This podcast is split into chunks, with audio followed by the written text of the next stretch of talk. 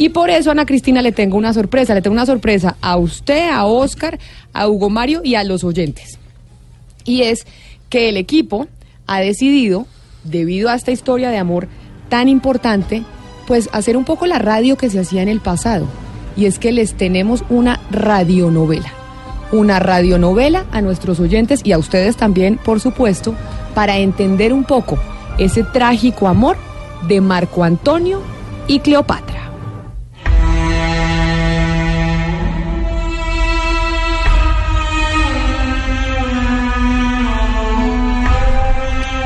Dicen algunos historiadores que Cleopatra fue la musa de muchos, no solo en Egipto, sino también en Roma. Su belleza y sensualidad se distinguía a la distancia. Cabello negro, mirada penetrante y unos atuendos que lucía con elegancia y majestuosidad.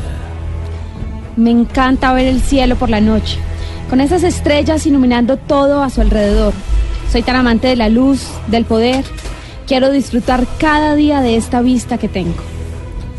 Cleopatra no solo era hermosa, amaba la astronomía, las estrellas, los idiomas, le encantaba leer, características que derretían a los hombres de la época.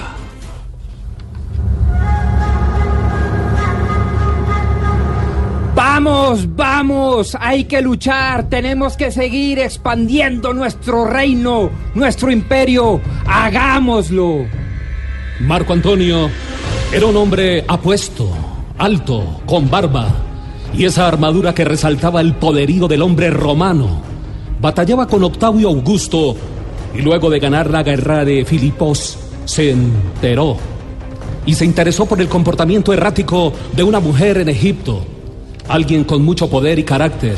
Su nombre, Cleopatra.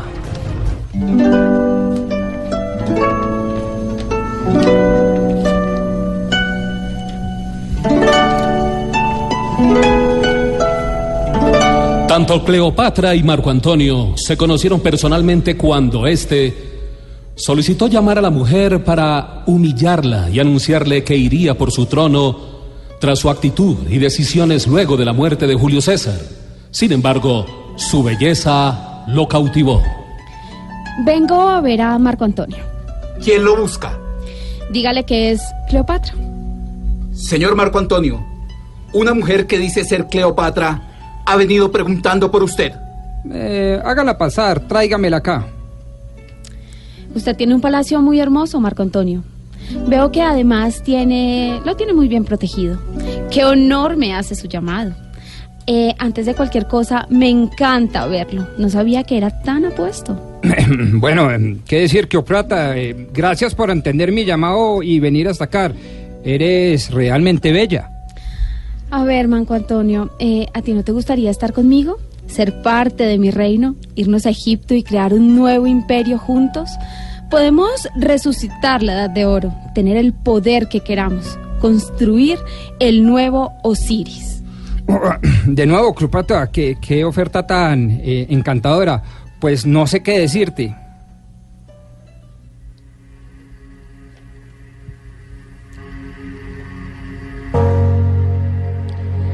Cleopatra logró lo que pretendía en un principio, conservar el poder y la corona.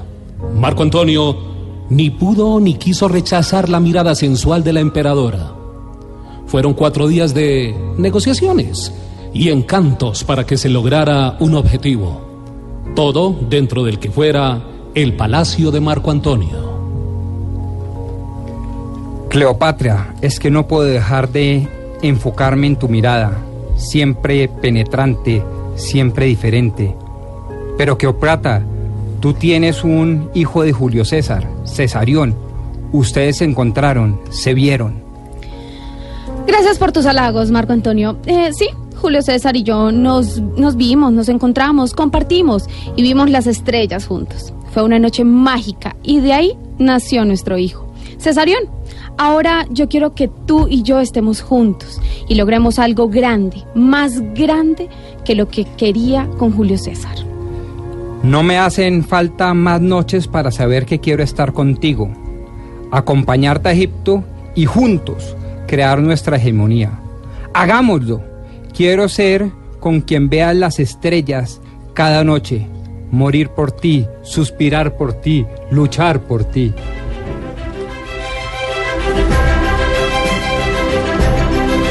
Marco Antonio, completamente enamorado, decidió acompañar a Cleopatra de regreso a Egipto para instalarse en el palacio de la reina de Alejandría, a vivir una pasión que en total duraría 14 años.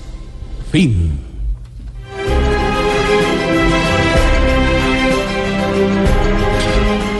En la voz del narrador teníamos a Otoniel Zapata, en Marco Antonio a don Rodrigo Pombo, Cleopatra era Jennifer Castiblanco y el soldado era ni más ni menos que Camilo Poveda. Hoy de viernes les queríamos traer una radionovela de- después de haber entrevistado al egiptólogo más famoso del mundo que dice saber que la tumba de Cleopatra está con Marco Antonio.